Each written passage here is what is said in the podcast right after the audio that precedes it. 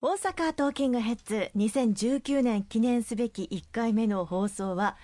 ゲストの方をお迎えしています。ご紹介お願いいたします。今大阪を一番盛り上げていただいております昨年12月の8日から大阪駅前梅北特設会場でされている木下大サーカスの代表取締役社長木下忠さんにお越しいただきました。木下社長本当にお忙しい中お越しいただきましてありがとうございます、はい、よろしくお願いします。どうぞよろしくお願いいたします。よろしくお願いいたします。よろしくお願いします。あの木下社長石川さんとは剣道という接点があるというお話をちらっと伺ったんですが。あの木下社長はもう明治大学という名門中の名門の剣道部で、あのしかも3段まで取ってらっしゃるあの方でいらっしゃいまして、私はあの高校時代まででしかもあのなんちゃって初段で、えー、終わった人間でございますとてもあの比べ物にならないわけでございます。いやいや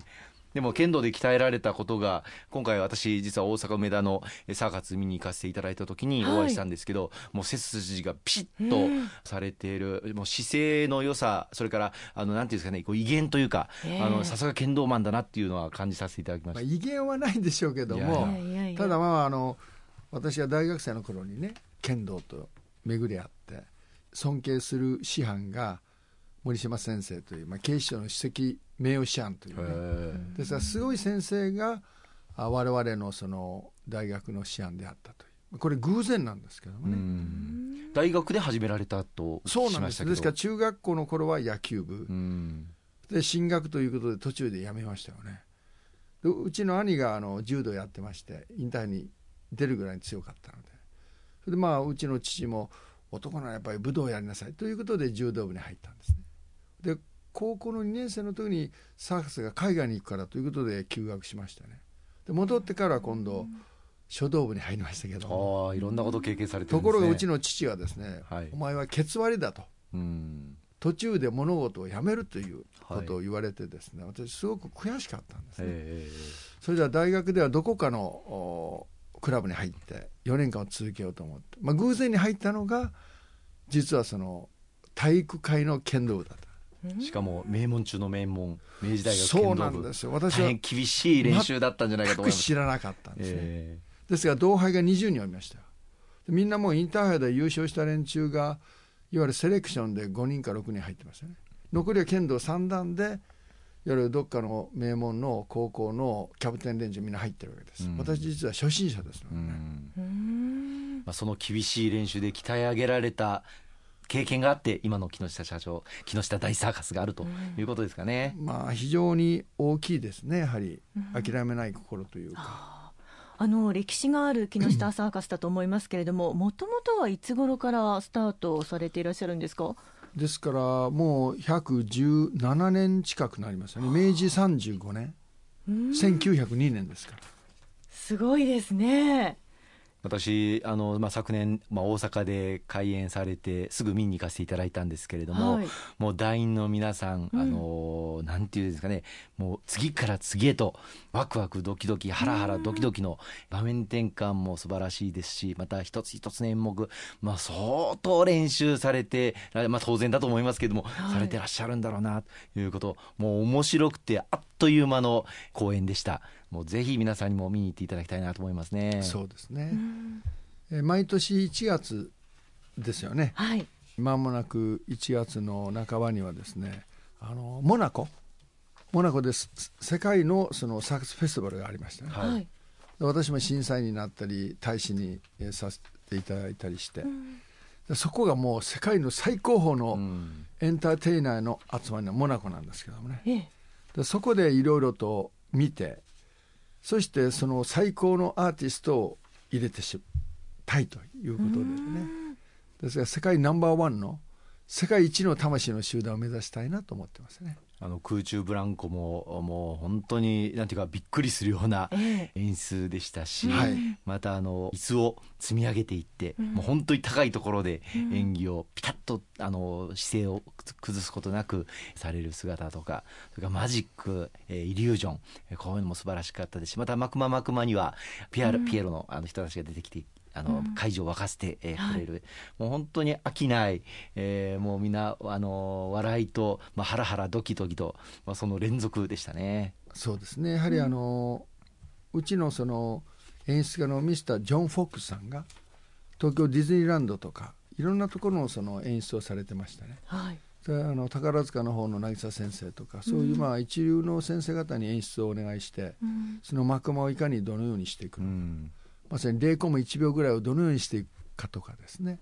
うん、上の方とか下とか光とかあるいは音楽とかいろんなものを駆使してですね、えー、やっていただいてますよね。先ほどのお話の中で117年の歴史があるということだったんですけれども、はい、その歴史の中で、えー、社長ご自身も演者として活躍をされた時期が終わりだったというお話も伺いまして。その話を聞いて私もびっくりしましたね、はい、ですから大学を卒業する頃は、まあ、明治大学金融に強いのでね。ですからいわゆる都市銀行、まあ、その当時の三湾銀行に内定が決まって。たんですよ、はい、ただ私は銀行というものはお金を数えるだけかなとはそうではなくて、まあ、今では分かってますよね、まあ、ニューヨーク支店があればあるいはそのロンドン支店もあれば、うん、香港もあればシンガポールもあれば世界にこう融資していくような、まあ、商社と同じような会社でもあったんですね。ところがうちの父が体を壊して入院した関係でですね、はいはい、私は次男だったんですが、まあ、あの家族会議もあったりして、うん、家に戻ってきて、まあ、会社も3つ4つほどあったんでですね、うん。で最終的には10月ですか。人事部の方にお断りをして木下博士に入社をしようということで。ですからその時に1月ですねあの海外のサーカスを見ようということで。やっぱり世界最高のですね、はい、ヨーロッパのミュンヘンのクローネとかロンドンのブラックタワーサーカスとかベネマイズであるとかパリのシギディベールであるとかあのオルフェーであるとかですねもう世界最高のですねものを見てということでああサーカスってすごいなと思ったのがもうかれこれもう40数年前。それで入団されて自分もその団員の一人として舞台に、えー、臨もうというふうにされた。ですから兄が大体営業でやってますから、えー、私はもう舞台に芸術本部に入ろうということでですね、ですが剣道やってましたからもちろんの雑巾がけから下駄を揃えたり先輩の背中を流したりしてた時代がありましたから。象の糞の始末もされてそうなんですよ。ですから朝4時ぐらいに起きて約1時間半か2時間ぐらいで象さんの糞を外に出すんですね、まあ、それであるとか動物の世話からねあの貢献といって動物あの道具の出し入れ、はいはい。まあ、それをしながら4月1日に入社をしてそうですね5月の20日から空中ブランコの練習しだしてですね。おそれはなぜ空中ブランコだったんですか？ですが貢献をしている間にいろいろ舞台を見ているうちに、はい、空中ブランコかっこいいな。もう一つは逆綱というのがありますね、はいはい、この間も見させていただきました、はい、素晴らしかったですね。ですが結局空中ブランコと逆綱を練習するようになったんです、えー、でもそんな練習してできるものじゃないと思うんですけど。うん。でもやっぱりそのまあ野球にしてもね柔道にしても剣道にしても全て初心者ですから。ですからほとんど私の人生は初心者ではないのかなと思うんですけど。ですから5月の半ばからやってあれは梅雨入りの6月の20日にですね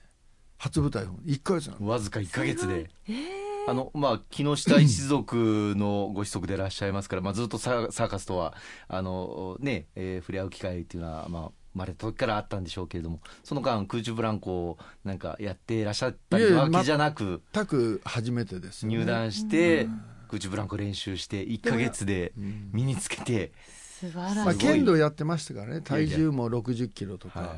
まあ、懸垂とかあ20回30回ぐらいできてましたからねですからそれがやっぱり早かったんですよね。そのあたりの詳しいお話は後半に伺っていきたいと思います。はい、はい、よろしくお願いします。